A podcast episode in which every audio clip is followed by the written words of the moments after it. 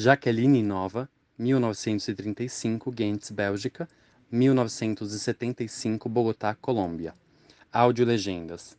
Página sobre o artista no site Criación de la Tierra, 1972. Versão quadrafônica. Ana Maria Romano G, de 2020, 19 minutos e 17 segundos. Coleção da Biblioteca Nacional da Colômbia, Ministério da Cultura.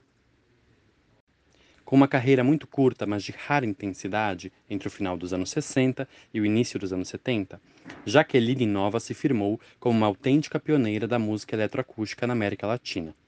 Em Criação da Terra, de 1972, provavelmente sua obra mais conhecida, a compositora entrelaça o interesse pelas transformações eletrônicas da voz com a busca por uma ideia quase mítica de ancestralidade.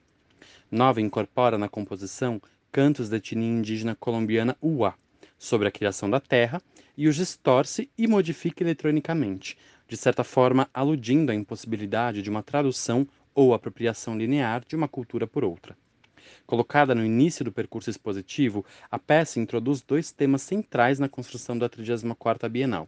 Por um lado, a defesa da importância do canto, em seu sentido literal e metafórico, como instrumento essencial na construção de comunidades e resistência a ameaças de toda ordem, por outro, o desejo de ouvir e tentar seguir as lições de culturas originárias, sem presumir sua compreensão integral, mas, como diria Edouard Glissant, referência central na concepção da exposição, respeitando a sua opacidade.